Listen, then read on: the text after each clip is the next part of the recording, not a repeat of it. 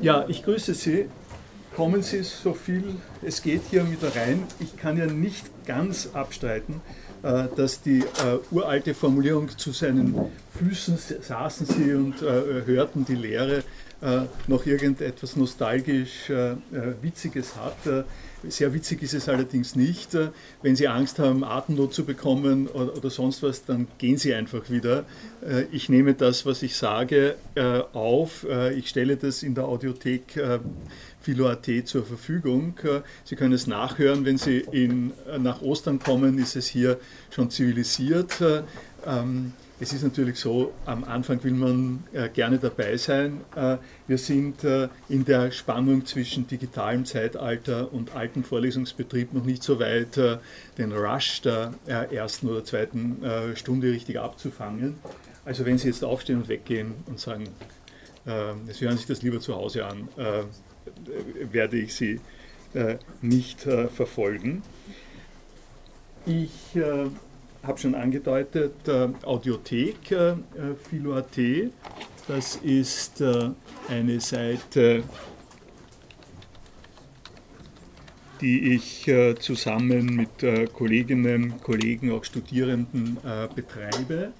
Sie sehen ähm, hier unter anderem Radiosendungen über aktuelle Themen und hier die kann man das schärfen? Kann man eigentlich nicht. Ne? Äh, äh, hier ist zum Beispiel die ähm, Vorlesung von Richard Heinrich, äh, die er offensichtlich in dem Semester auch zur äh, Verfügung ähm, stellt. Und auf dieser Plattform werde ich meine Vorlesung auch äh, zugänglich machen. Die zweite Sache ist äh, die Arbeitsplattform, mit der ich Ihnen die Sache nahebringen möchte. Äh, ich bin nach äh, langjährigen Erfahrungen mit diversen Lernplattformen, äh, deren Namen ich Ihnen jetzt gar nicht alle aufzählen möchte, zur Auffassung gekommen, dass ich das, was ich in der Vorlesung sage, nicht in solchen günstigen Rahmen und Happen und vorgeformten Formularen äh, zur Verfügung stelle, sondern in einem Wiki, das nennt sich äh, das Philo-Wiki. Ähm, die Adresse ist äh, wiki.philo.at oder philo.at philo.at slash wiki, Index PHP. Da haben Sie Lehrveranstaltungen, unter anderem, das ist jetzt hier die Hauptseite, Sie sehen die vom vergangenen Jahr, auf die ich, vom vergangenen Semester, auf die ich da gleich nochmal zu sprechen kommen werde. Und die Veranstaltung dieses Jahres, philosophische Überlegungen äh, zu Drohnen, das äh, ist das, was äh, mir zur äh, Vorlesungs-, äh, Präsentationsgrundlage äh, dienen wird. Ein Punkt, der mir an der Stelle persönlich wichtig ist, ist, dass das eine Sache ist, wo ich nicht äh, eingeschränkt bin, wo, wo, wo im Prinzip jeder einen Zugang äh, hat. Also das, äh, da brauchen Sie sich nicht anzumelden, das können Sie von überall äh, her abrufen und zur Kenntnis nehmen. Die Software, äh, die dazu verwendet wird, ist dieselbe Software von, wie von der Wikipedia. Äh, Sie werden sie also auf diese Art und Weise äh, schon äh, gesehen haben. Sie werden wissen, wie das ungefähr funktioniert. Insbesondere ist es günstig aus der Wikipedia und für den akademischen Betrieb sinnvoll, dass es zu jeder Seite eine Diskussionsseite gibt. Für diese Diskussionen, um an ihnen teilzunehmen, müssen Sie sich allerdings anmelden. Äh, das Benutzerkonto erstellen geht da oben. Das äh, verlangt von Ihnen einen Benutzernamen, welcher frei gewählt äh, werden kann. Ein Passwort brauchen Sie auch, eine E-Mail-Adresse ist optional.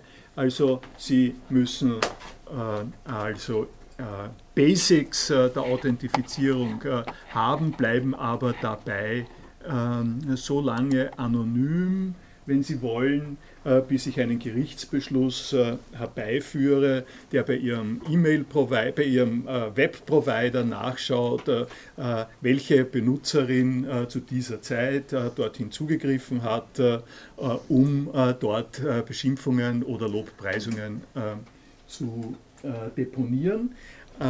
Das sage ich jetzt nur, weil die Frage der Anonymität, der Privatheit, des Umgangs mit Daten äh, in der äh, letzten, äh, in den letzten Jahren, Jahrzehnt, im letzten Jahrzehnt eigentlich viel wichtiger geworden ist als noch in der Zeit, in der ich das Wiki begonnen habe. Sie können nachschauen, wie weit das zurückreicht und Sie können feststellen, dass da die Leute ganz ungeniert geschrieben haben, was ihnen in den Kopf gekommen ist. Heutzutage ist man an der Stelle ein bisschen ähm, heikler. Äh, ich lade Sie herzlich ein, äh, einzugreifen in äh, diese Vorstellungen, die ich Ihnen gebe.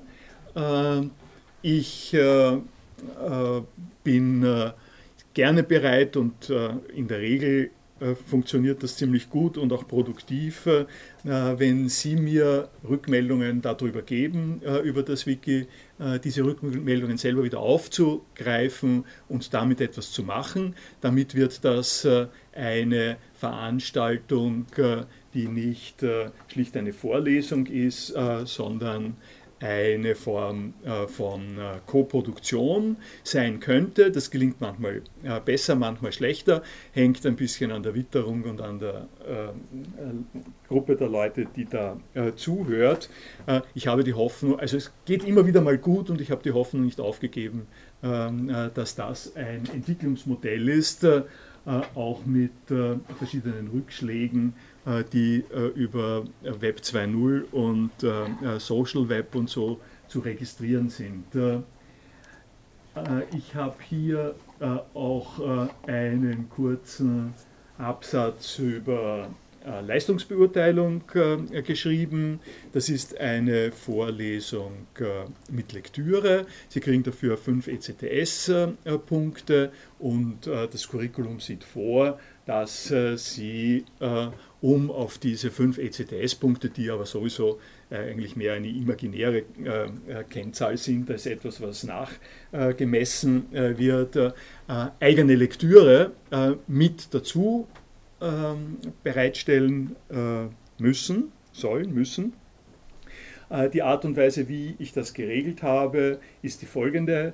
Ich ähm, habe eine Literaturliste für äh, den Themenbereich, über den äh, ich handle. Die ist im Moment äh, noch nicht ganz fertig. Äh, die kommt äh, das nächste Mal. Ähm, ich sage Ihnen dann Bescheid. Aus dieser Literaturliste können Sie sich nach eigenem Gutdünken etwas aussuchen, also Lektüre aussuchen, die Sie zusätzlich zu dem lesen, was in der Vorlesung dargestellt wird und äh, einen in etwa äh, fünfseitigen Lesebericht äh, schriftlich verfassen und äh, am Ende des Semesters äh, mir zugänglich machen, sei es indem äh, Sie ihn bei der schriftlichen Prüfung, die am Ende stattfinden wird, mitbringen oder dass Sie mir es vorher oder nachher, kann durchaus zeitversetzt sein, per E-Mail zugänglich machen. Die Prüfung selbst äh, wird äh, so stattfinden, dass ich nicht äh, Fakten abfrage und Ihnen keine philosophischen Rätsel zu lösen gebe, sondern mein Lehrziel ist an dieser Stelle, ähm, Sie anzuregen, dazu Fakten und Gedanken zur Kenntnis zu nehmen und selber zu verarbeiten äh, auf eine ihre eigene Art und Weise unter Hinweis auf äh, die Fachdiskussion und unter Hinweis äh, auf das, was sie sonst in der Philosophie schon wissen oder wissen möchten.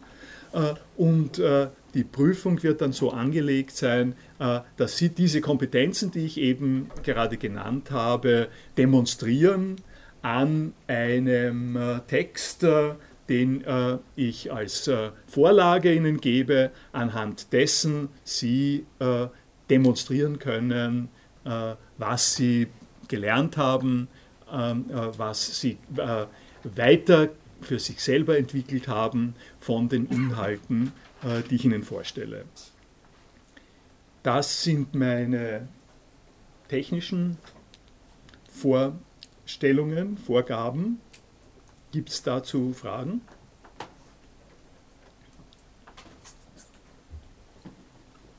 Ich nehme an, es äh, ist eine sehr breite Mischung aus unterschiedlichen Disziplinen. Wie viele sind Erweiterungskurriculum? Okay, ja. Also ähm, denen sollte ich vielleicht noch sagen, dass, äh, ähm, dass ich mir keine besondere Mühe geben werde, ähm, besonders einführend äh, äh, zu sein. Ich werde recht ungeniert äh, aus philosophischer Sicht äh, sprechen.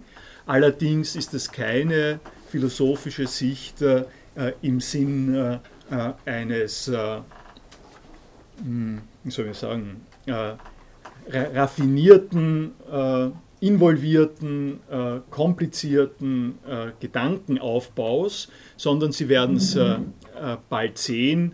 Äh, es betrifft äh, einen anderen Zugang zur Philosophie, den ich an dieser Stelle vertrete, nämlich dass sich Philosophie einigermaßen ungeschützt und neugierig mit Dingen konfrontieren muss, von denen sie zum Teil nichts versteht. Und zwar deswegen, weil alle Leute sich auch mit diesen Dingen konfrontieren müssen und weil die Aufgabe der Philosophie ist, mit ihrem Instrumentarium mit beizutragen dazu, dass diese Probleme sich äh, gedanklich äh, analysieren und darstellen lassen, dass man Orientierung äh, äh bekommt, dass äh, Argumentationen möglich werden aufgrund bestimmter äh, Standards äh, von äh, vernünftiger Überlegung und Durchleuchtung vorliegender Sachverhalte.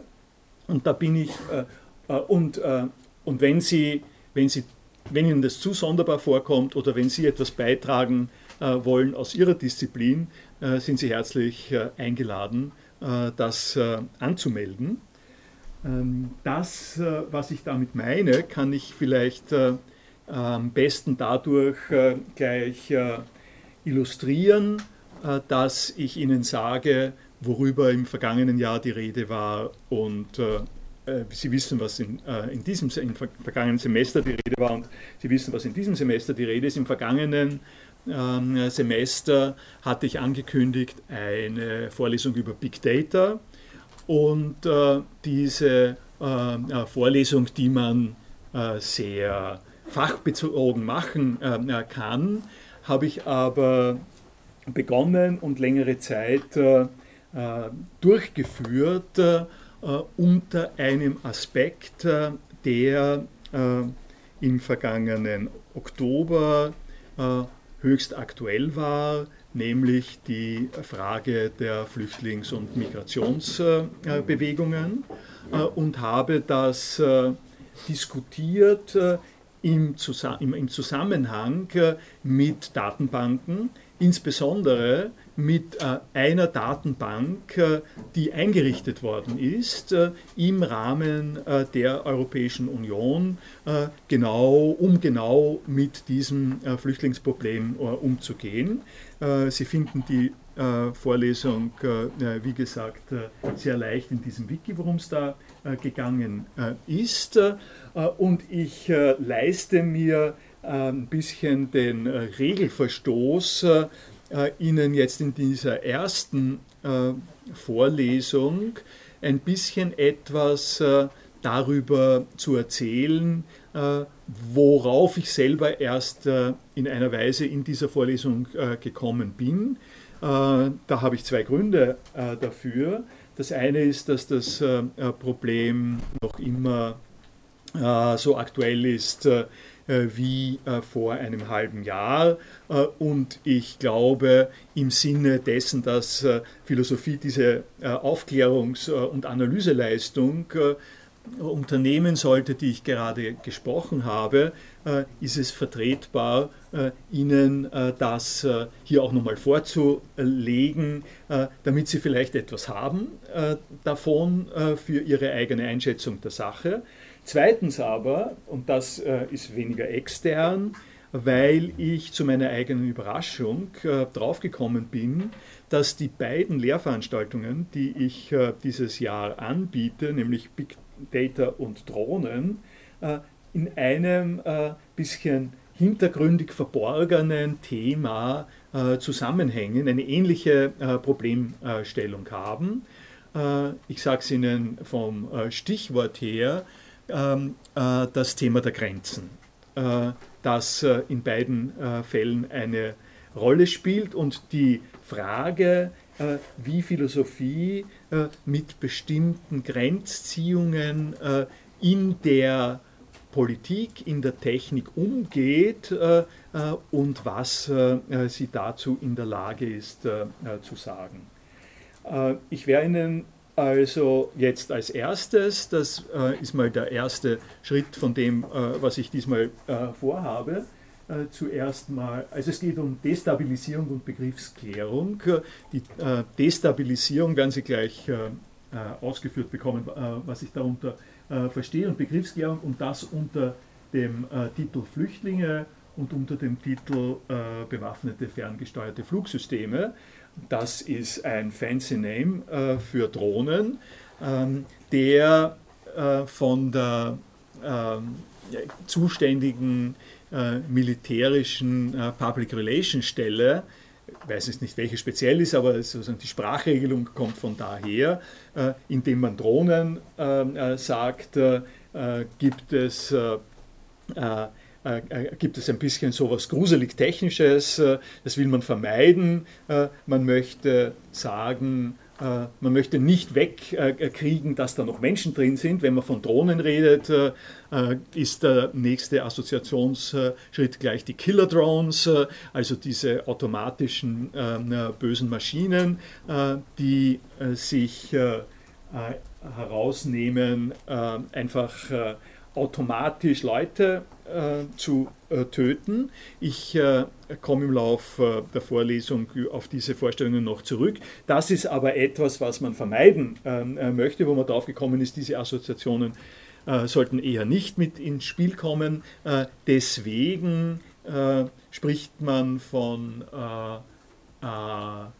RPAS, ähm, äh, das ist eine der UAV, UAV und RPAS, wenn Sie die englische Literatur äh, lesen. Äh, UAV sind Unmanned Aerial Vehicles, also ähm, Transport, Transportmaschinen in der Luft, in denen, bei denen keine Menschen drin sitzen und äh, noch mehr äh, gebunden auf die persönliche äh, Einflussnahme, die bei diesen Maschinen eine Rolle spielt. In der Abhebung davon, dass das automatisierte Prozesse sind, sind die Remotely Piloted Aerial Systems.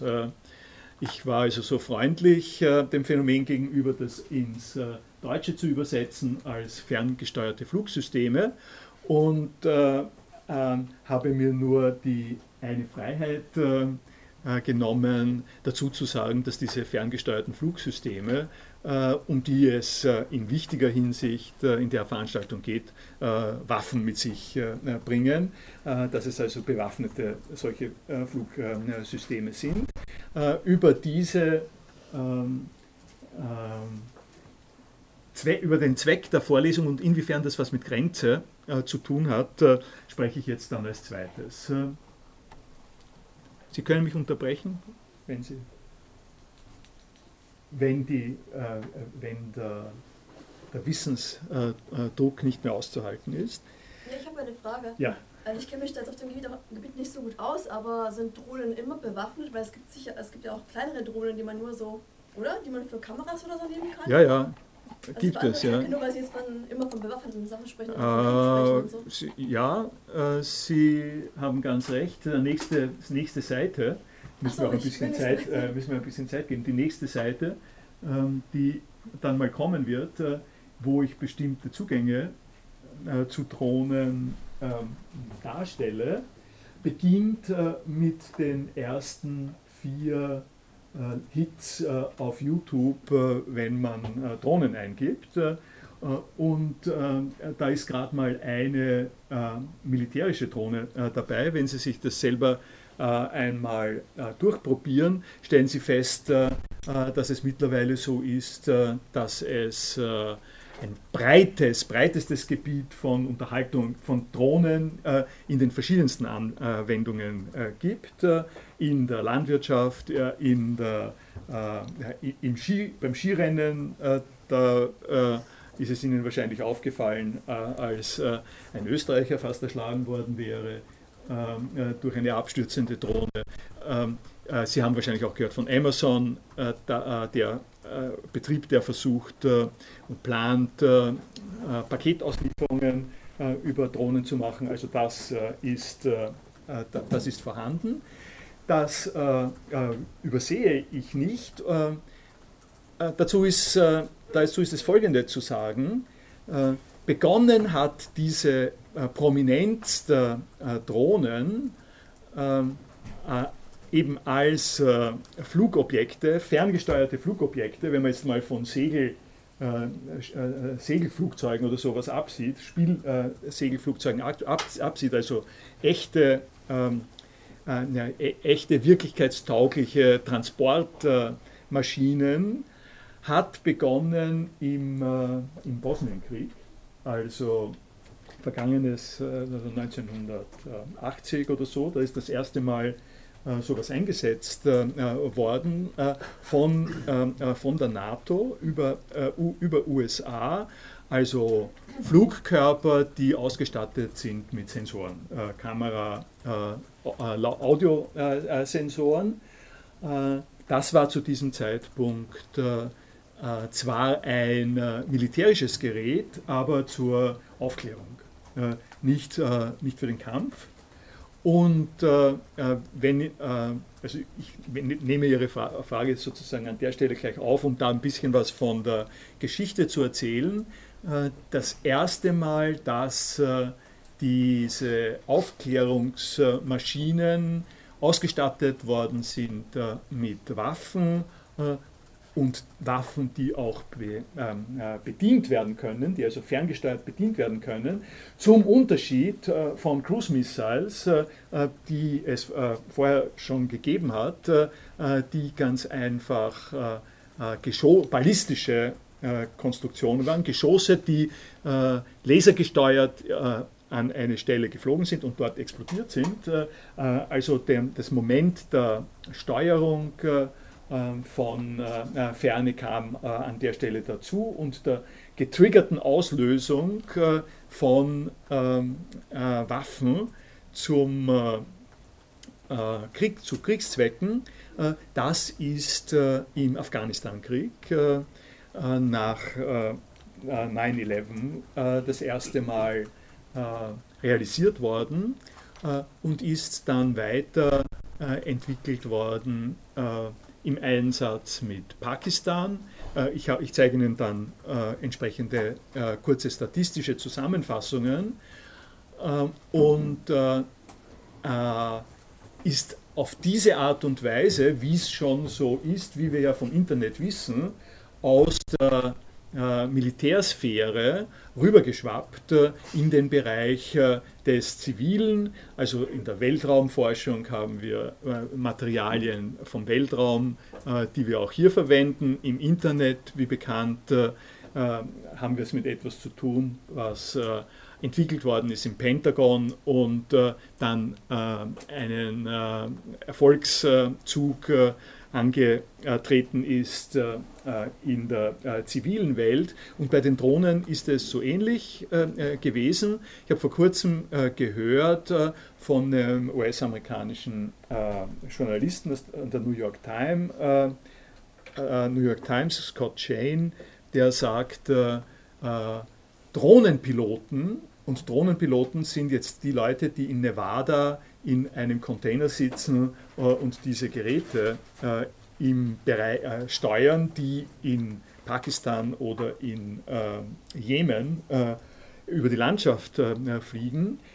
diese Drohnenpiloten sind Mangelware, sind aus zwei Gründen Mangelware. Einerseits, weil anders als man glauben würde, trotz dieser gigantischen Distanz das eine schwierige äh, psychologische äh, Belastung, eine schwere psychologische Belastung ist. Und zweitens aber deswegen, weil die Privatwirtschaft äh, einfach mehr zahlt, äh, äh, weil die sehr gefragt sind äh, für alle möglichen Anwendungen, die Drohnen nicht im camperischen Bereich haben.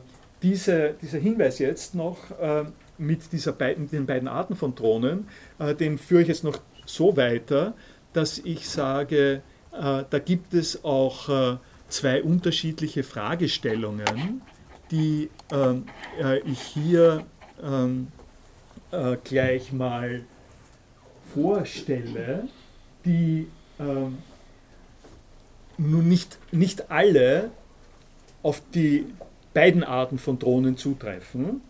Ähm, wenn Sie sich äh, äh einige von den, also ein oder zwei von den Videos ansehen, die auf der zweiten Seite äh, dann hier zu sehen sind, ich spiele sie Ihnen äh, dann heute auch noch vor, äh, dann werden Sie mit einer gewissen Notwendigkeit hineingeworfen ähm, äh, in äh, akute äh, Probleme der, der Rechts, des Rechtszustandes, des Rechtsstaates und der Ethik ist das erlaubt? Kann man das machen? Was, worum handelt es sich da überhaupt? Ist das nicht, äh, was ist diese Art von Tötung? Äh, was ist das, was da passiert? Äh, das bezieht sich auf die bewaffneten ähm, äh, Drohnen. Ähm, dabei geht aber unter, und das ist etwas, wovon ich eigentlich anfangen äh, möchte, um das mal ein bisschen abzupuffern, noch von der direkten Betroffenheit, die es äh, mit diesem Phänomen gibt. Dabei geht unter, äh, dass die äh, Entwicklung von Drohnen nun genau nicht nur für den Krieg eine Rolle spielt. Also ein Lieblingsbeispiel dafür, dass man an der Stelle auch was zu loben hat und auch etwas Interessantes zu fragen hat, äh, sind äh, solche Sachen wie es gibt ein Erdbeben äh, in einem entlegenen Landstrich, die Straßen, die wenigen, die es dorthin gibt, sind zerstört. Sie können vielleicht noch mit dem Satelliten dort gewisse Aufnahmen machen, aber wenn Sie die genaue Details haben wollen und wenn Sie dort etwas hinschicken wollen, etwas hintransportieren, punktgenau in ein abgelegenes Tal, das gerade verschüttet ist, äh, dann ist Drohne ein äh, gegebener äh, Einsatz äh, dafür. Also, und, und um das äh, zu analysieren, um diese Art zu analysieren, ja? Zu dem, was Sie jetzt gerade meinen, dass das ja auch die zivile Nutzung verwendet werden kann. Und ist nicht das besondere, besondere Vorteil von einer Drohne auch, dass einer der Gründe, warum sie den Krieg verwendet, dass man nicht die Leute in die Nähe des Kampfgeschehens bringt, dass man die Sicherheit hat. Beim Erdbeben oder so, bestimmte Wege könnte man auch Hubschrauber schicken. Wäre auch größer. Also ja. Ich, ich, weiß nicht, ob das in dem Beispiel, dass das. Nein, sicher, das, das, das, natürlich, das ist auch etwas, das ist etwas, was äh, sowohl im Hinblick auf die militärische Situation als auch im Hinblick äh, zum Beispiel äh, kontaminierte Atomreaktoren äh, oder sowas. Ne? also an der Stelle äh, ist es eigentlich kaum zurückzuweisen, dass das eine, eine Segnung der Technik ist. Ja? wenn man, also wenn man in Tschernobyl ähm, schon Drohnen gehabt hätte, dann hätte man sich äh, tausende elend zugrunde gehende Leute erspart. Nicht? Äh, das muss man, also das und das, deswegen, und warum, äh, das ist der Grund, warum ich auch nicht äh, direkt, äh, obwohl ich es bei den Zugängen jetzt dann mache, aber in der Vorlesung selber dann relativ bald zunächst mal auf neutralere Dinge zu sprechen komme, und das sind neutralere Dinge, die sich anhand der Drohnen diskutieren lassen und die etwas mit Medien- und Technikphilosophie zu tun haben, noch vor dem Bereich der Kriegshandlungen.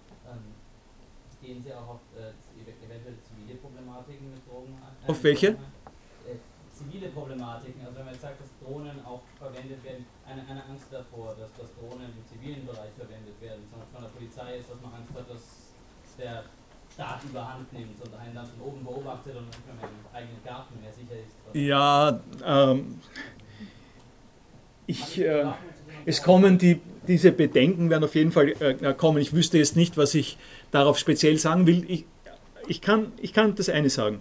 Wenn Sie, sich den, äh, äh, wenn Sie sich die ersten beiden Termine ansehen, Telepräsenz und Interaktivität, ja, äh, dann ist Telepräsenz äh, vom äh, ähm, generellen begrifflichen äh, Standpunkt her, ist mal eigentlich genau dieses Thema. es gibt jetzt nicht unbedingt durch Drohnen, aber Drohnen sind ein, ein Kristallisationspunkt dafür, eine seit, seit 20 Jahren etwa, seit, äh, seitdem das Internet multimedial geworden ist äh, äh und, an der, und auch äh, Rückkoppelungen äh, äh, gestattet, gibt es eine globale Telepräsenz, die über das hinausgeht, äh, was Telefon und Fernsehen äh, äh, gewesen ist, weil es ein Datenaustausch, ein steuerbarer, interaktiv steuerbarer Datenaustausch ist. Das ist eine andere Form von Telepräsenz, als die wir vorher gehabt haben. Das ist auch natürlich letztlich der Hintergrund davon, dass man Angst haben kann. Man kann die, diese Frage der Beobachtung, äh, man kann sich nicht verstecken, ähm, äh, die, äh, die Aufklärung geht auch in den eigenen Hinterhof. Das ist eigentlich in diesen Telepräsenzgeschichten genau drinnen.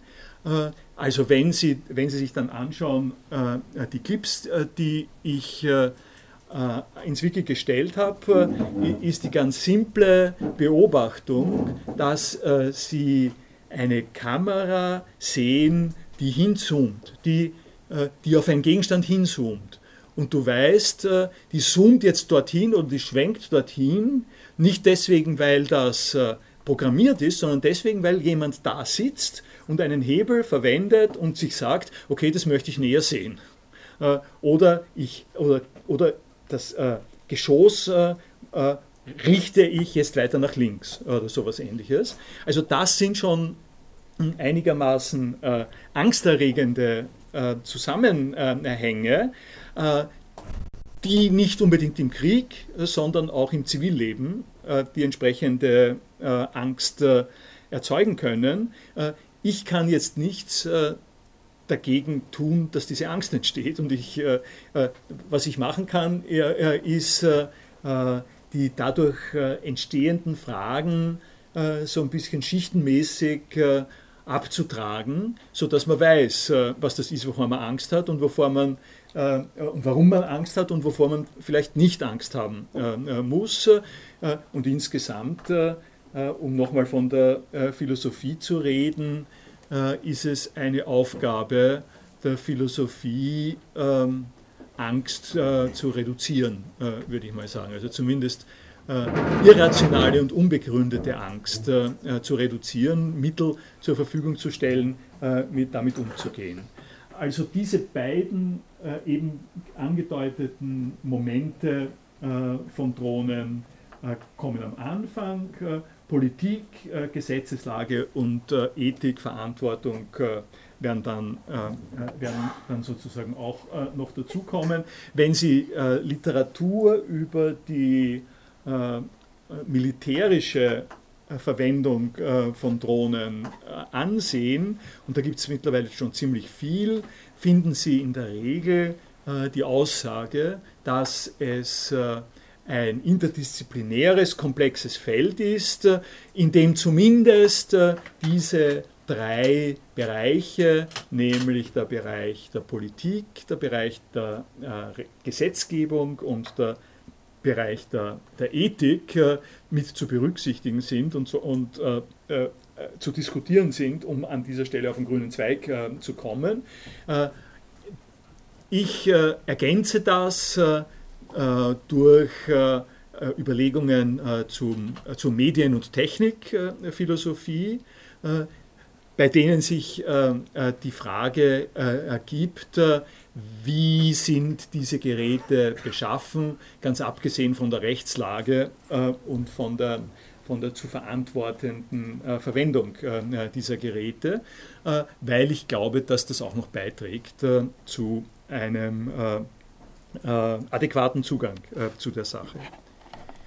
Gut, dann lasse ich aber doch noch einmal das Revue passieren, kurz was vergangenes äh, Semester äh, passiert äh, ist und fasse noch, fasse für, ich sehe ein paar Leute, die vergangenes Semester da waren, für die ist das auch nochmal ein Extra-Service, eine Zusammenfassung von etwas, was mir, als es gelaufen ist, selber gar nicht so klar gewesen ist.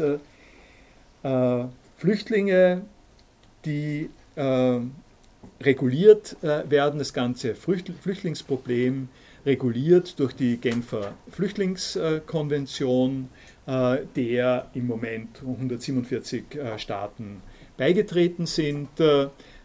Diese Flüchtlingskonvention legt bestimmte Standards international fest, die Sie vermutlich aus der Berichterstattung, Presse erkennen. Äh, individ, also Recht auf äh, Asyl, individuelle äh, Bearbeitung der Asylsanträge, Nichtabschiebung in, in Länder, in denen Gefahr für das Leben der Flüchtlinge besteht oder in denen es möglich ist, dass diese Flüchtlinge in Länder abgeschoben werden, in denen äh, diese Gefahr äh, für äh, sie äh, besteht. Ähm, diese, ähm, äh, diese Form ähm, von Regelkanon im Umgang mit Flüchtlingen äh, ist entstanden in einer Staatenwelt der Vereinten Nationen. Also die Welt ist aufgeteilt in verschiedene Staatswesen. Die Staatswesen sind äh, gekennzeichnet äh, durch ihre Grenzen, durch eine Autorität, äh, eine staatliche Autorität, die entweder demokratisch oder auf äh, etwas gröberen, weniger raffinierten, sage ich mal unter Anführungszeichen, Weisen zustande gekommen ist. Jedenfalls aber sind es staatliche Einheiten, und äh, diese staatlichen Einheiten unterliegen, sofern sie das unterzeichnet haben, äh, diesem Regelsystem. Nun ist äh, etwas äh, passiert in Europa ab den 1980er, 90er Jahren, äh, dass diese äh, konventionelle Zugangsweise zum verabredeten äh, Umgang mit äh, Flüchtlingen äh, erheblich kompliziert hat und dass man nur sehr beschränkt erkannt hat, während es geschehen ist. Und das ist die Einrichtung eines Binnenraums, eines Handels- und Personenverkehrsbinnenraums äh, innerhalb der Europäischen äh, Union, äh, welcher dadurch motiviert war, und an der Stelle gibt es eine starke Parallele äh, zur gemeinsamen Währung, äh, dadurch äh, durch, durch zwei Argumente, Argumentstränge motiviert war. Der eine Argumentstrang war Freude, schöner Gott, Götterfunke, äh, alle äh, Menschen verbinden sich, alle sind Brüder und Schwestern, äh, Europa wird einig, äh, wir haben den Weltkrieg überwunden, es wird keine, äh, keinen Krieg mehr geben. Und das zweite war Money. Äh, das zweite war, es ist um vieles einfacher, eine Währung zu haben, das nicht immer durchrechnen zu müssen, umzuchecken. Also die ganzen Handels- äh, Verbindungen und Beziehungen äh, werden ausgesprochen erleichtert äh, und die, der, der, Fall der Zollgrenzen ermöglicht äh, neue Ausbreitungspotenziale äh, für die Betriebe und Wirtschaftszweige, die sowieso schon einigermaßen leistungsfähig äh, sind. Das hat man äh, damals vielleicht äh, nicht so gesagt. Es hat sich immer deutlicher herausgestellt, dass der Effekt der Menschenfreundlichkeit und der Effekt der Wirtschaftsfreundlichkeit auf eine prekäre Art und Weise zusammengeführt worden sind an der Stelle in der Währung.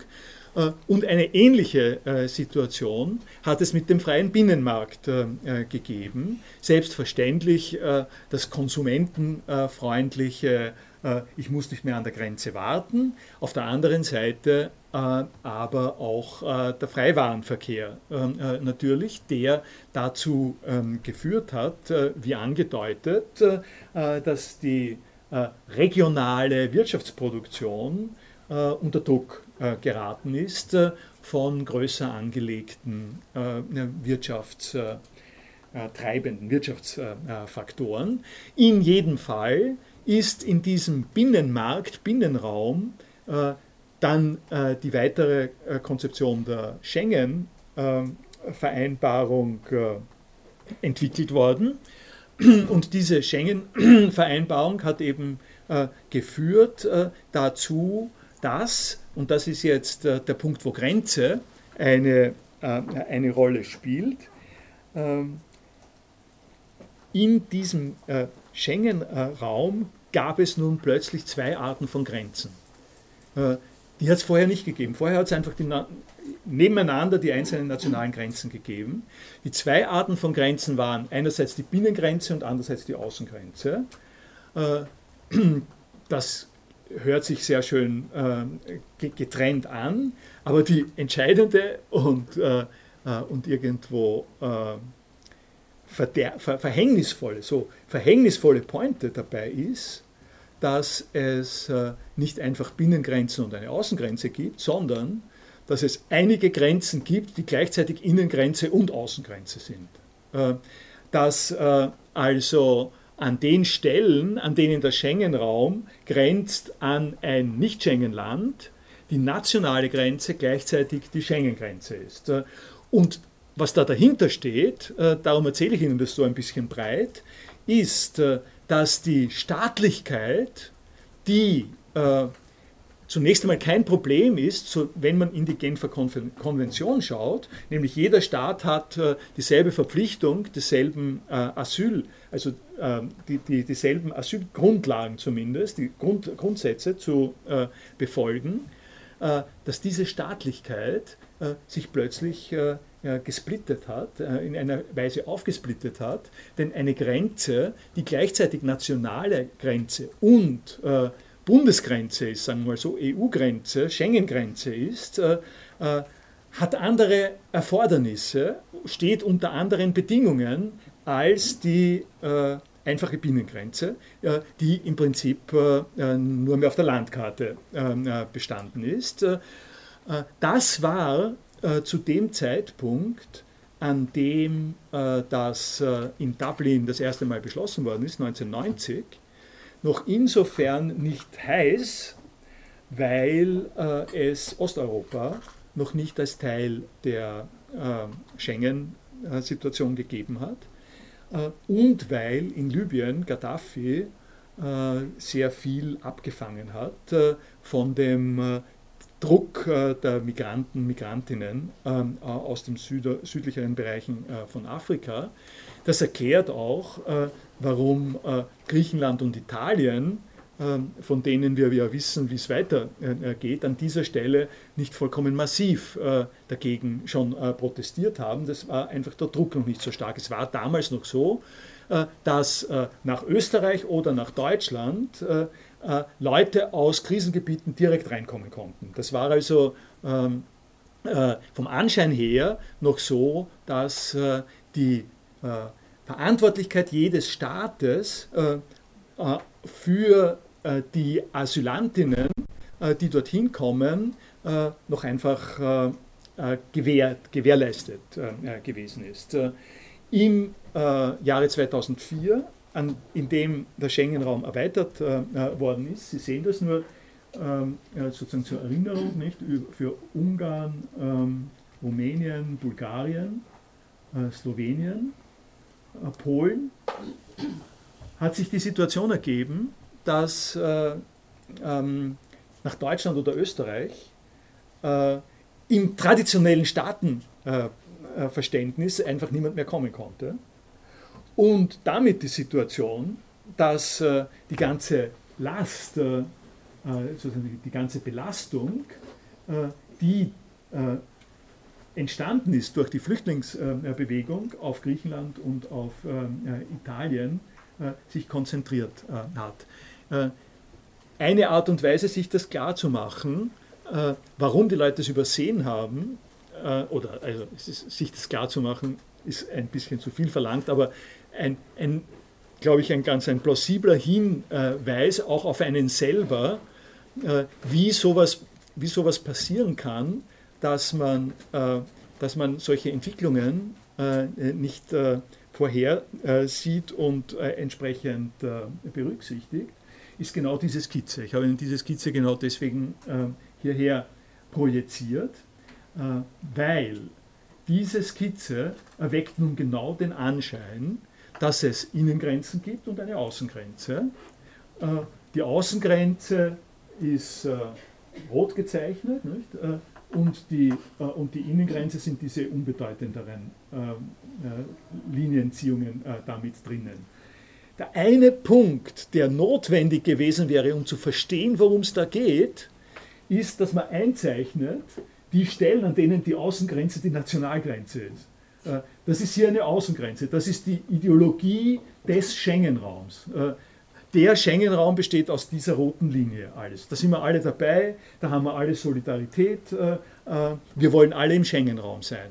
Was nicht darin sichtbar ist, ist, äh, dass äh, diese, äh, dass, dass sozusagen diese eine große Grenze, die, die verläuft hier als die nationale Grenze Italiens. Und diese nationale Grenze Italiens zu verwalten, ist Sache von Italien. Das ist ähnlich wie im, äh, im Euro-Problemkreis, äh, dass wir eine Zentralbank und eine gemeinsame Währung haben, aber unterschiedliche Finanz- und Sozialsysteme. Äh, die eine riesige Spannung erzeugen äh, für äh, die gemeinsame Währung. Schön, eine gemeinsame Währung zu haben, aber wir wissen mittlerweile, dass wenn die verschiedenen Länder, die diese gemeinsame Währung haben, eine unterschiedliche Wirtschafts- und Förderungs- und Finanz- und Sozialpolitik betreiben dann, und unterschiedliche, unter unterschiedlichen Bedingungen Staatsanleihen ähm, auflegen und kaufen und so, äh, dass das einfach gehörige äh, Komplikationen äh, bereitet. Und genau das ist passiert im Zusammenhang mit den Flüchtlingen und mit dem, Schengen, und mit dem Schengen-Raum. Und die Fragestellung, die sich, ich habe Ihnen das ein bisschen, was ich jetzt so, so frei sage, die, diese Fragestellung ist jetzt das ist sozusagen jetzt aktuell. Das ist äh, mein ansatzweise äh, philosophisch-analytischer Beitrag zu dem, was Sie täglich in den Nachrichten äh, hören können. Äh, man hört in den Nachrichten äh, von den verschiedenen Treffen, von den verschiedenen Staatsbesuchen, von den staatlichen Aktionen. Äh, der Hintergrund dieser ähm, äh, jeweiligen ähm, äh, Bemühungen äh, ist, wenn ich es jetzt einmal keck philosophisch sage, die, un, dass das Versäumnis, dass man sich an dieser Stelle klargemacht hat, was man mit Staatsgrenzen tut. Also nochmal scharf gesagt, die, die mir und ich nehme mal an, auch Ihnen jedes Mal ähm, Unbehagen bereitende äh, Frage, was passiert mit Asylantinnen und Asylanten? Wer ist es dafür verantwortlich? Wie reagiert man darauf? diese Frage ist zurückzubinden an die Frage der Staatsgrenzen. wenn man, weil ohne Staatsgrenzen gäbe es keine Flüchtlinge, schlicht und einfach. Ja? Und wir können nicht so tun, dass, das ist mein äh, Resümee daraus. Wir können nicht so tun, dass wir das Asylproblem äh, diskutieren können, ohne ein Problem ohne das Problem zu diskutieren, was in Europa Grenzen sind und wer unter welchen Umständen für Grenzen in Europa verantwortlich sind, äh, ist. Äh, äh, das heißt jetzt nicht, dass es nicht Katastrophen- und Krisenlösungen und Gastfreundschaft und Willkommenskultur geben möge. Das ist alles unbe unbenommen. Äh, aber von, der, äh, sozusagen von, von einer Durchdringung dessen, was da mit uns passiert, her, äh, muss man, muss man das aufrollen als eine Frage der sozusagen des Fokus und der Diskussion über das, was ein Staatenbund wie die EU äh, tun kann und tun muss, äh, um zu reagieren auf die rechtlichen Vorgaben der Genfer Konvention und auf die äh, weltpolitischen Entwicklungen, denen Europa unterliegt. Also das ist der, was ich dann geschrieben habe, ähm, Schlüsselbegriffe wie Nationalstaat, Grenze, Asylrecht müssen umrissen werden und man muss sich auf die Schwierigkeit einlassen, dass solche Angelpunkte unter wechselnden Bedingungen zwei miteinander schwer zu vereinbarende Funktionen erfüllen müssen. Einerseits ist ohne festgehaltene Kategorien keine Orientierung möglich. Also die Genfer Konvention hat das festgelegt für Jahrzehnte und, ja, und vorher natürlich auch schon. Äh, das äh, äh hat festgelegt, äh, worum es bei Flüchtlingen gibt und worauf man sich einigen kann, dass Flüchtlinge ein Recht haben. Äh, und gleichzeitig sind das äh, Staaten, die unter neuen Bedingungen, also zum Beispiel EU-Bedingungen, äh, sich fragen müssen, wie gehen sie äh, mit diesen Rechten um und welche möglicherweise allenfalls neuen Ideen lassen sie sich einfallen, um diese Fixpunkte im Hinblick auf die Erfordernisse zu renovieren, zu restaurieren, zu modifizieren. Dazu sage ich dann gleich nochmal was äh, prinzipieller Philosophisches, aber vorher frage ich nochmal, ob Sie dazu was sagen wollen.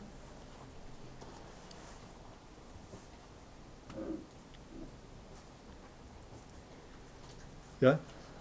Also, wenn ich das richtig sehe, ähm, stehen wir in der sehr paradoxen Situation, dass wir gerade durch die EU eigentlich eine Aufweichung des Nationalstaats als System hatten.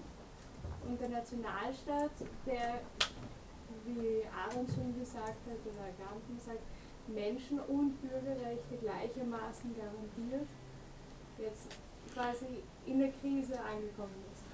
Ich würde es jetzt noch ein bisschen äh, verschärfen, vielleicht sogar oder modifizieren zumindest, äh, illustrieren, äh, weil ich gesagt habe, äh, seit umschlungen Millionen. Ja? Äh, die Genfer Konvention, ein, äh, ein sehr, sehr schönes Ideal auf dem Papier, dass die Nationalstaaten sich geleistet haben, sozusagen, im Einzelnen hinzusehen, äh, wie die Staaten damit umgehen, ist eine andere Geschichte. Aber das ist ein altes Problem, nicht? Dass es Rechtsgrundsätze gibt, die nicht immer gehalten werden äh, und im Einzelfall von Leuten äh, verletzt werden, ist ein Problem jeder, jedes Gesetzes. Und man kann auf das Gesetz pochen und kann versuchen zu sagen, okay, dieser Staat hier verletzt das, wir überlegen, ihn zu mahnen, Sanktionen oder sonst was in dem Moment, in dem die EU auf den, äh, auf den Plan tritt, äh, ist einerseits etwas sehr etwas Wünschenswertes passiert, nämlich ein Verbund von Staaten mit unterschiedlichen äh, Geschichten. Man sieht das ja, das ist in der Diskussion äh, immer sehr deutlich. Der Osteuropa mit ganz anderen historischen Bedingungen als, äh, als Westeuropa äh, ist plötzlich Teil dieses Schengen, also zum Teil, äh, einige Staaten Osteuropas sind plötzlich Teil dieses Schengen-Raums. Und was passiert jetzt? Jetzt hat man handgreiflich in einer Organisationseinheit, die keine Staatseinheit ist, äh, die inneren Konflikte, die man sonst abgehandelt hat, äh, im Verhältnis der einzelnen Staaten zum Ideal. Und das gibt erheblichen Irritationsfaktor, nicht? einen erheblichen Irritationsfaktor, weil die Staaten aus dem Osten äh, äh, sagen, Ungarn versteht sich äh, seit Menschengedenken als Bollwerk gegen den Osten und wir antworten den Ungarn, aber ihr seid zu uns gekommen und wir haben euch aufgenommen, wieso seid ihr nicht in der Lage, das zu machen? Das heißt, die ganze Schmutzigkeit der Realisierung dieser Ideale wird durch die EU auf eine neue Stufe gestellt. Nicht? Und die Hoffnung, die man haben kann, ist, dass man da sich rauswurstelt. Ja? Äh, aber nicht zu merken, äh, dass das, dass das der Hintergrund ist, auf den wir jetzt äh, dieses Schlamassel haben, das ist schon mal gar keine Lösung. Ne?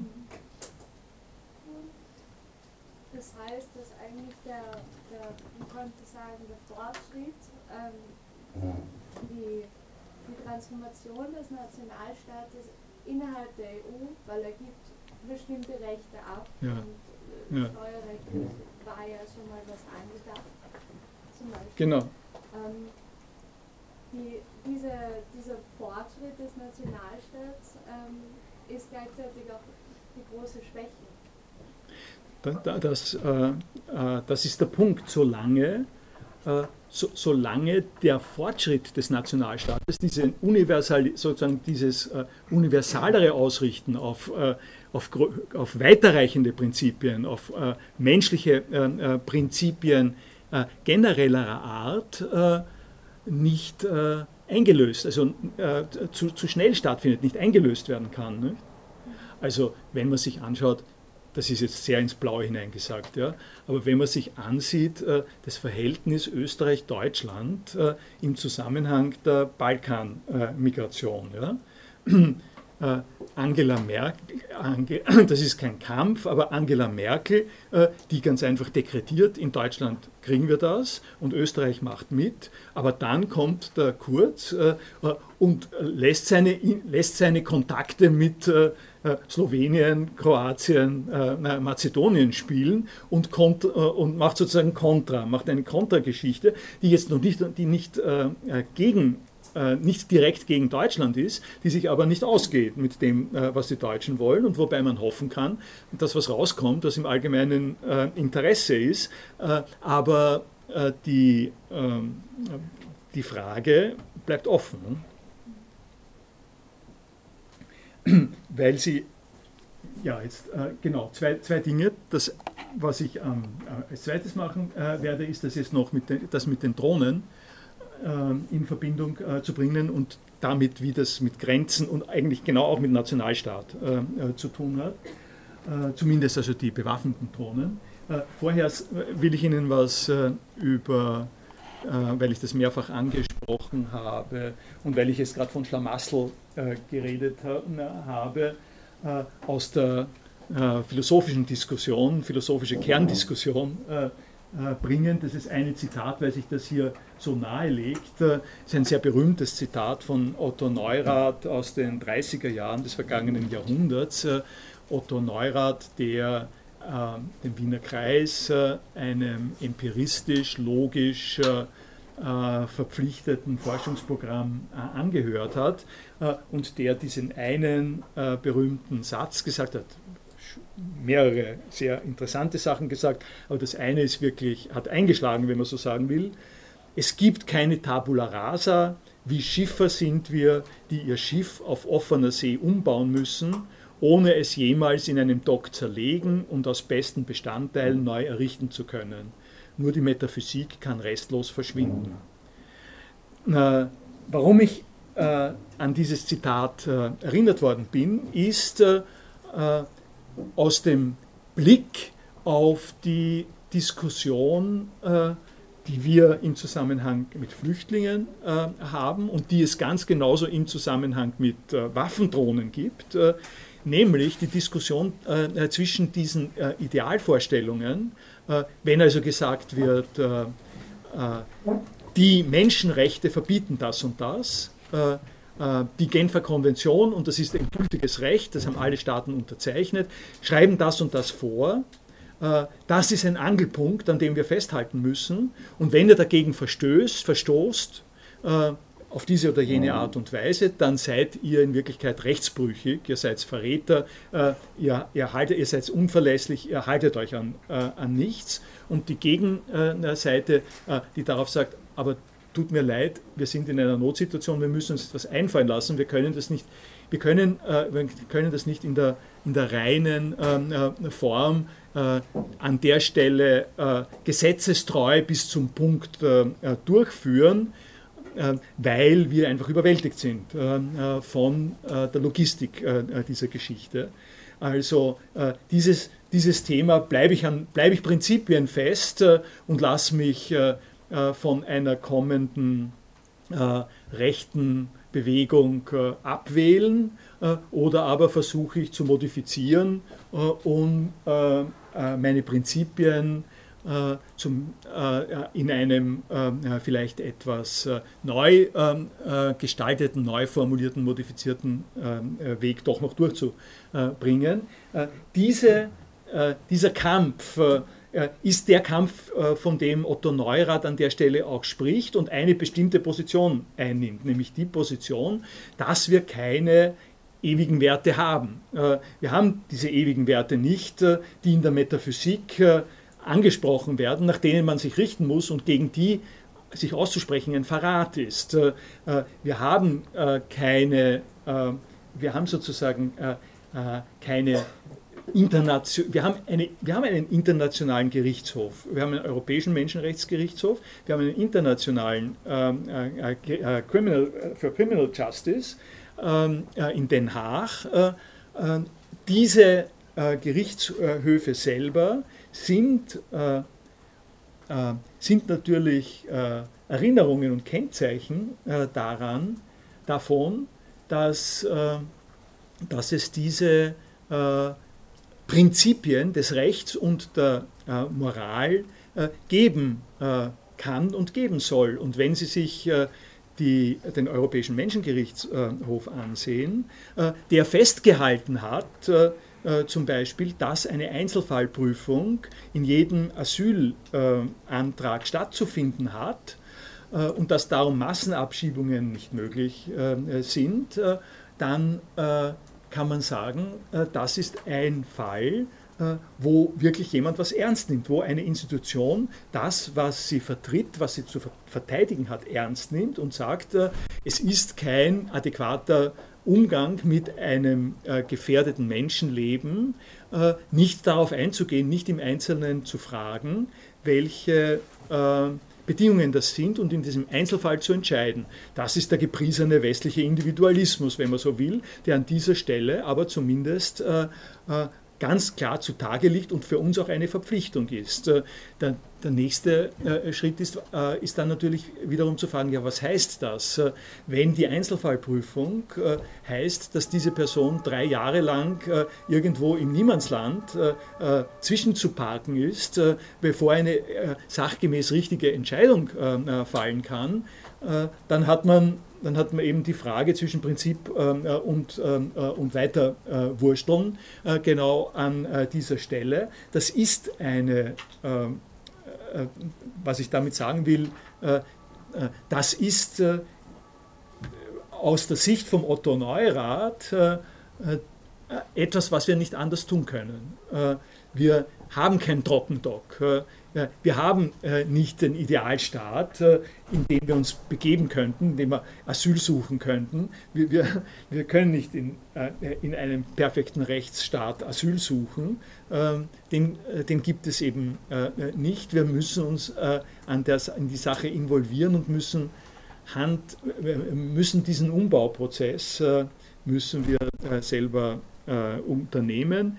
Eine kleine ähm, sozusagen Nebenbemerkung dazu äh, leiste ich mir auch noch, das kommt jetzt auch aus äh, der philosophischen internen Diskussion, äh, und das ist eine Schwierigkeit dieses, man kann sagen, hochpragmatischen Vorgangs, eines, eines pragmatisch orientierten Weiterwurstelns, in dem Moment, in dem man von Umbau redet, setzt man was voraus, was man umbaut, was man nicht, äh, was man nicht antastet. Nicht?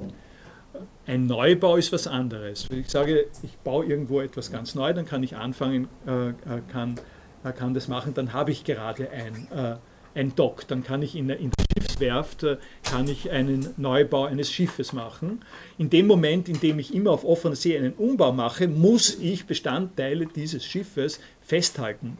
Äh, das ist der Unterschied dazu, dass ich das Schiff völlig zerlege und nichts mehr habe, worauf ich äh, ähm, mich setzen kann, worauf ich den Wellen Widerstand leisten kann.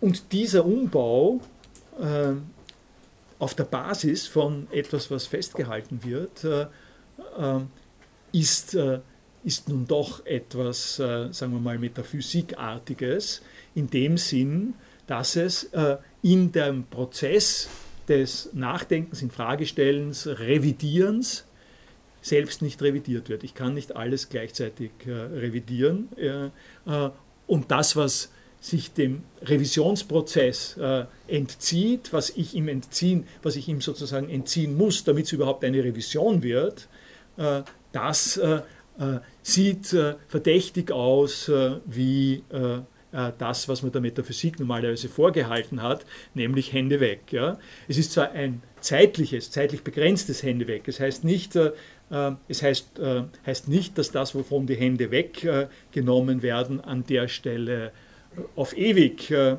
entzogen ist dem Zugriff. Aber damit, dafür, dass etwas funktioniert, muss es zeitweise entzogen sein, muss sich um die europäischen äh, Richter äh, zu zitieren, muss ich sagen, dieses Prinzip äh, der Einzelfallprüfung, an dem halten wir fest. Das ist ein quasi metaphysisches Prinzip, da lasse ich mich nicht dadurch irritieren, dass das praktisch nicht möglich ist. Dass es praktisch nicht möglich ist, ist kein Grund dagegen, es zu fordern.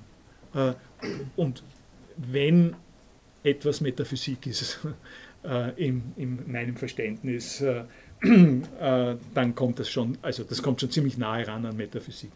Das war aber jetzt äh, ein bisschen eine lockere Bemerkung. Ich, äh, ich will Ihnen jetzt noch die, äh, die Sache äh, äh, mit den bewaffneten Drohnen und im, Hin im Hinblick auf Grenze deutlich machen.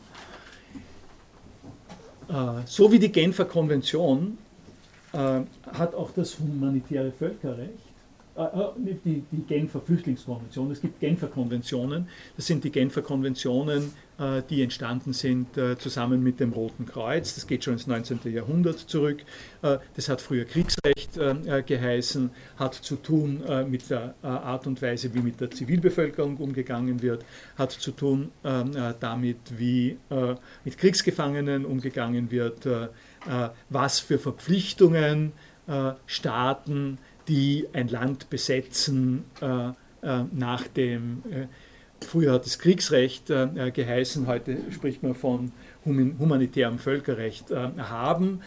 Versuche, die immer wieder nicht zu vermeidenden kriegerischen Auseinandersetzungen zwischen Staaten in ein einen Rahmen zu bringen, der äh, die schlimmsten Auswüchse äh, verhindert, biologische, chemische Waffen äh, äh als Stichwort, äh, das sind also Bereiche, die da äh, drinnen sind. So wie mit der Genfer Flüchtlingskonvention handelt es sich dabei um Abmachungen zwischen Staaten, die an der Stelle äh, vertreten sind durch ihre jeweiligen Regierungen äh, und die man allenfalls äh, äh zur Verantwortung ziehen kann, also durch einen UNO-Beschluss äh, ähm, zum Beispiel, ähm, kann, äh, kann so etwas als berechtigt angesehen werden nach den diesen Prinzipien der Kriegsführung. Das ist ein Bereich, der schon jahrhundertelang diskutiert worden ist unter der Frage, gibt es Bedingungen, unter denen ein Krieg gerecht sein kann? analog zur Frage, ist das immer diskutiert worden, äh, äh, gibt es äh, Bedingungen der legitimen Selbstverteidigung, in der man auch äh, das Leben anderer Leute gefährdet. Und die äh, Argumentationsweise für Staaten ist nicht äh, so unterschiedlich äh, wie die Argumentationsweise in, per, von Personen immer wieder gewesen. Man spricht von einem Selbstverteidigungsrecht äh, äh des Staates, wenn er sich schützen äh, muss gegen Aggression, so ähnlich wie Selbstverteidigung äh, im personalen Bereich und versucht auf diese Art und Weise bestimmte Prinzipien herauszufinden, in denen die, äh, der Umgang, auch der bewaffnete Umgang mit Staaten halt äh, sich einigermaßen äh, äh im, im Rahmen des äh, beklagenswerten äh, Kriegs auch mäßigen und Scha den Schaden der Be Zivilbevölkerung minimieren kann. also auf etwas sinnvoll moderiertes hinzuarbeiten. Äh, der Faktor, der, äh, der an, im, im Fall äh, von Waffensystemen diese innerstaatliche Konstruktion in Frage stellt, sind militante Gruppen, die keine Staaten sind, die in bestimmten Staaten beherbergt äh, äh, werden, zu Hause sind, sei es, weil der Staat es duldet oder der Staat nicht in der Lage ist, das zu unterbinden, und die sich jetzt im Rahmen des Staatensystems lokalisiert in einem dieser Staaten gegen einen anderen Staat militant, äh, terroristisch äh, betätigen. Das ist uns äh, allen äh, paradigmatisch äh, vor Augen geführt worden äh, durch 9-11, dass es in Afghanistan eine Agitationsgruppe gegeben hat, die die technischen Ressourcen der Industriestaaten, in dem Fall der Weltmacht äh, USA, äh, verwendet gegen sie selber, gegen ihre eigenen äh, äh Bewohner, äh, Staatsangehörigen äh, und die, da, die sich quasi nicht gekümmert hat um die Grenzen von Afghanistan, Afghanistan das auch geschehen hat lassen und also als als, als, als, als Privataggressoren äh, gegen einen Staat äh, äh sich gewendet haben und damit äh, aus dem äh, Staatenkontrakt des Völkerrechtes sozusagen ausgeschieden sind, ihn gar nicht in Anspruch genommen haben. Was haben die USA gemacht? Die USA hat zunächst einmal das klassische Verfahren des Völkerrechtes äh, in Anspruch genommen, indem es Afghanistan den Krieg erklärt hat. Äh, äh, was eine schon ein bisschen ungewöhnliche Situation ist, weil nicht Afghanistan hat, also die, diese ganze Idee, ein Staat erklärt dem anderen den Krieg, ja, im Ersten Weltkrieg ist das vielleicht äh, noch so gewesen, dann ist noch eine Depesche gekommen ja, äh, und haben gesagt, sie haben noch äh, ich glaube, das ist im Ersten Weltkrieg war das auch noch das, mit Ultimaten. Nicht? Äh, wenn Sie bis äh, an so und so viel und so und so viel Uhr nicht das und das zurücknehmen, dann marschieren wir ein. Ja? Das ist die, äh, die Zeit, wo Staaten, anderen Staaten den Krieg erklärt haben. Äh, durch äh, aggressive Privatmilitanz äh, wird das in keiner Weise mehr sozusagen in Erwägung gezogen. Und damit fallen wir raus, äh, fallen wir von, von dieser äh, äh Gruppe heraus äh, in, einen, äh, in einen Zustand äh, der Unterwanderung, der Unterwanderung der Grenzziehung, die es normalerweise gibt. Äh, zu dem Thema kann man hinzufügen, dass auch ähm, vorkommt, dass, dass wenn ein Land, Länder, besonders Länder, die selber überfordert sind, sich eher Milizen bedienen, die auch nicht, oder wo es dann unklar ist, fallen die unter das Recht, wenn man jetzt zum Beispiel den Darfur-Konflikt nimmt, wo die sudanesische Regierung Milizen eingesetzt, die nicht die regulären Truppen waren.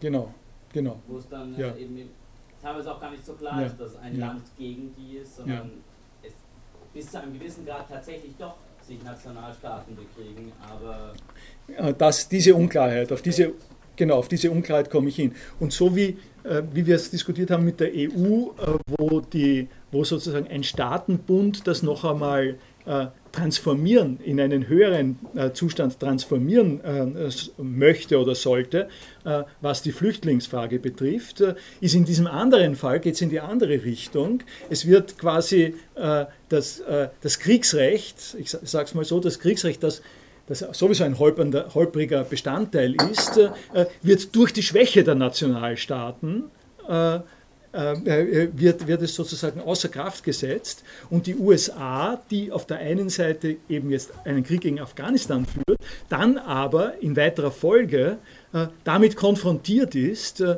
dass die angegriffenen äh, äh, äh, Terroristen, sage ich mal, äh, sich zurückziehen nach Pakistan in einen verbündeten Staat, der als äh, verbündeter Staat mit den USA viel Geld von den Amis kriegt, äh, äh, um dort halbwegs einen Staat auf, äh, aufzubauen mit dem Militär, der aber als verbündeter Staat rechtlich und historisch keinen besonders starken Zugriff auf die Federally Administered Tribal Areas hat. FATA, Federally Administered Tribal Area, Waziristan äh, an der Grenze äh, zu Afghanistan, äh, wo es in dem Nationalstaat Pakistan äh, nun äh, äh, Taliban-Leute gibt, die sich dort verstecken und die von dort aus den, weit, weiter den, das Ziel verfolgen, die USA anzugreifen und nun aber als Bestandteile eines Staates gegen gegen den Amerika nicht den Krieg erklären kann, weil es die eigenen Verbündeten sind, das aber auch, der auch nicht so stark ist, äh, um gegen diese ähm, äh, Mil sozusagen Milizen und Aggressoren im eigenen Bundesgebiet äh, äh, einzuschreiten. das ist auch eine, eine Wissensfrage. Ähm, ist Pakistan wirklich nicht stark genug, um gegen äh, um diese Gebiete zu befriedigen oder fehlt da der Wille? Weil ich weiß zum Beispiel, dass Pakistan noch eines der größten Militäre Militärs Natürlich. Natürlich, aber es, äh, ich kann es nicht beurteilen. Ich kann das eine sagen. Äh, diese äh, FATAs äh, sind schon von den Engländern eingeführt worden. Das sind äh, extrem unzugängliche, schwierige Gebiete, die, äh, die, die sich geradezu eignen für permanenten Guerilla-Kampf. Plus die Tatsache, dass, äh, dass das äh, starke Stammeszusammenhänge sind, die mit dem Staat gar nichts zu tun haben. Äh, und das pakistanische Militär, wie man immer wieder liest, durchaus auch kavaliersmäßig mit bestimmten äh, Phänomenen dort umgeht. Äh, äh, das, ich meine, man muss dazu sagen, die, äh, äh, damit man sich das vorstellt, äh, was dort passiert, die äh, Administration in diesen äh, Stammesgebieten, äh, bundesmäßig äh, administrierten Stammesgebieten, äh, ist so, dass, äh, dass es dort einen Staatskommissar gibt. Es gibt kein Justizsystem oder sowas, es gibt einen Staatskommissar und der Staatskommissar bestimmt, äh, was dort äh, äh, zu geschehen hat. Das ist also eine stark diktatorische Situation, die aber gleichzeitig überhaupt nicht in die in die Details eindringt, weil so viel, so viel Geld und Personen haben die dort auch nicht, dass sie das unterwerfen, wollen sie auch nicht. Warum ich das jetzt genannt habe, ist, weil damit eine Situation entsteht, und da komme ich jetzt zu den Drohnen, in denen die Amerikaner einerseits wissen, äh, in diesem Gebiet gibt es äh, Leute, die arbeiten an, äh, der, an, den, an dem Kampf, an, an, dem, an der Ermordung möglichst vieler US-Amerikaner und US-Amerikanerinnen. Sie kommen aber über, über die nationalen äh, Kategorien oder so, kommen sie dort nicht hin. Ja? Und das, ist der Grund, und das ist der Punkt, wo die Drohnen entstanden sind. Äh, äh, die Drohnen sind, äh, Sie wissen es vielleicht, äh, dass, äh, dass das unter Obama ganz stark zugenommen hat. George W. Bush hat bewaffnete Drohnen schon eingesetzt, auch in Afghanistan und in Pakistan. Aber erst äh, mit Obama ist das 19, äh, 2012, 2013 so wirklich äh, äh, gestiegen. Sie können sich äh, Sie können sich hier anschauen. Das ist, das ist sozusagen der Zeitverlauf des Drohneneinsatzes. 2010, 2011, 2012. Das, sind, das ist also alles äh, Obama-Administration in Pakistan, äh, in Jemen 2012 massiv. Das ist jetzt noch das nächste, äh, weil, äh, weil die besonder, besondere Charakter dieser äh, Milizengruppen ähm, ist, dass die ja jetzt nicht nur auf das eine äh, Land Pakistan beschränkt waren, sondern in dem, in dem Moment, in dem Jemen kollabiert ist, die staatliche Ordnung im Jemen kollabiert ist als äh, Folge des arabischen Frühlings, das ist auch eine besondere Bedingung, die da zu nennen ist, sind, haben sich die Aktivitäten von Pakistan in den Jemen verlagert. Und an dieser Stelle hat man einen nächsten Staat, äh, der äh, ein äh, offiziell verbündeter Staat mit den USA war und gleichzeitig im eigenen Bereich nicht zurande gekommen ist, mit den Al-Qaida in der arabischen Halbinsel. Ich bin mir auch nicht mehr sicher, also das klingt, als wäre das quasi über den Kopf, über den Rücken dieses Staats hinweg irgendwie operiert worden. Aber meines Wissens, glaube ich, hängt es auch sehr damit zusammen, dass einfach die Regierung nicht in der Lage war, ihre eigenen Rebellen zu bekämpfen und äh, die, die, Situation, die Situation war die, dass äh, die Regierung ihre Rebellen nicht bekämpfen konnte, gleichzeitig aber nicht zugeben wollte und konnte, dass sie das nicht kann, deswegen den Amerikanern gesagt hat, ihr dürft, äh, aber, äh, aber sagt nicht, dass es ihr gewesen sei. Äh, was dann, was dann dazu geführt hat, äh, äh, zu solchen Sachen wie, äh, dass Drohnen äh, Al-Qaida-Mitglieder im Süden äh, des Jemens äh,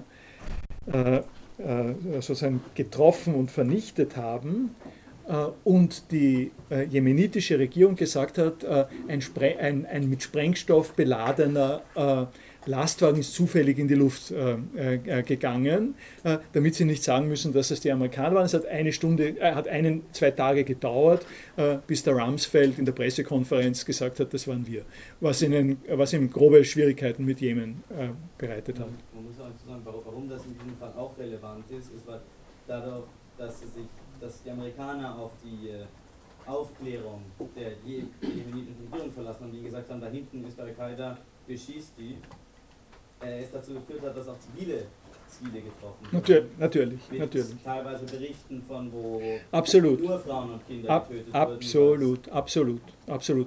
Äh, das kommt, das kommt, das kommt, das kommt noch. Ja? Also, was, aber was ich, äh, was ich sozusagen, wie, wie soll man das, nein, ich, ich gehe jetzt da nicht in das spezielle Problem jetzt rein, das wäre, da müsste ich jetzt mehr darüber reden, aber die, der eine Gedankengang, den möchte ich noch zu Ende führen, und das ist der, dass äh, äh, in diesem äh, Zustand, dass es keinen äh, Staatenkonflikt gibt, sondern einen Konflikt zwischen einem Staat und einer äh, subversiven Gruppe, äh, einer Al-Qaida-Konfiguration, stellt sich jetzt die Frage, auf welcher rechtlichen Basis und auf welcher ethischen Basis agiert ein äh, Staatspräsident, äh, der jetzt sich nicht mehr einfach an das Völkerrecht äh, äh richt, äh, richten kann, weil das untergraben, weil es schon unterwandert ist, der aber gleich, der gleichzeitig, und das ist, deswegen habe ich jetzt hier die, die Obama-Kurve gezeigt, der gleichzeitig nicht in der Lage ist zu sagen, ich erkläre jetzt Jemen den Krieg wenn, äh, äh, wenn Obama gesagt hätte, ich erkläre Pakistan den Krieg oder ich erkläre Jemen oder Somalia den Krieg, dann, dann würde das in dieses Rechtssystem passen.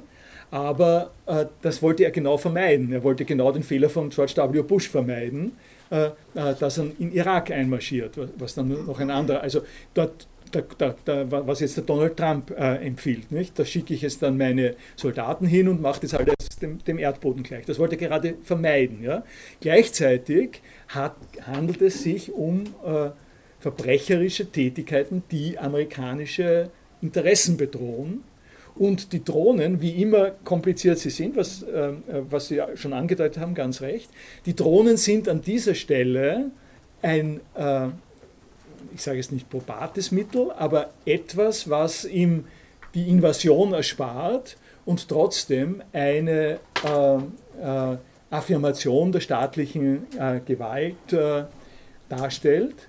Äh, und, wo, und die, sage ich vorweggenommen, aus der Diskussion über die Drohnen, äh, wenn man sich anschaut, was sind die rechtlichen Prinzipien, die äh, für einen solchen, äh, für einen äh, solchen, solchen Zustand gelten, dann kann man nur sagen, das hat es noch nicht gegeben. Da muss man, es gibt rechtliche Prinzipien, dass, dass bestimmte Sachen nicht sein dürfen, aber ob das die Sachen sind, da kommen wir in dieselbe Sache mit dem Durchwursteln. Ähm, man muss jetzt aber dazu sagen, weil ich glaube, kommt es sicher noch dazu, aber dass tatsächlich die, das nicht aufgegangen ist von den Amerikanern mit dann marschieren wir nicht ein und lösen das Problem bequem vom Schreibtisch aus, sondern dass im Gegenteil in, in Regionen, die bombardiert wurden, es in der Regel öfters dazu gekommen ist, dass die Taliban oder Al-Qaida noch mehr ausgebreitet hat, weil die Zivilbevölkerung sich als Ganzes bedroht. Ganz genau. Und das ist eine Sache übrigens, die äh, in der Diskussion über die Drohnen auch immer eingebracht wird. Äh, ruiniert man nicht mehr? Äh, haben die Drohnen nicht äh, äh eine, äh, eine Kennzeichnung, eine, eine Kapazität? Die haben bestimmte Vorteile. Ja? Es ist sozusagen, man sagt immer, es ist sauberer. Ja? Es ist, natürlich ist es sauberer, äh, äh, mit Drohnen zu operieren, als mit einer Bombe von zwei Kilometer oben. Ja? wenn, wenn du eine Bombe runter, runterfallen lässt, zwei Kilometer oben, kannst du deutlich weniger bestimmen und die Frage der Interaktivität, ähm, äh, die ich da genannt habe. Und der Telepräsenz kommt an dieser Stelle rein. Ja? Telepräsenz und Interaktivität äh, machen da gewisse Vorteile gerade aus. Ja? Aber ob diese Vorteile, nicht wenn man es genauer äh, betrachtet, äh, durchaus auch Nachteile äh, sind, die die Sache nur noch schlimmer machen, ist eine Frage, die in der Diskussion auch tatsächlich immer gestellt wird. So viel für heute. Danke.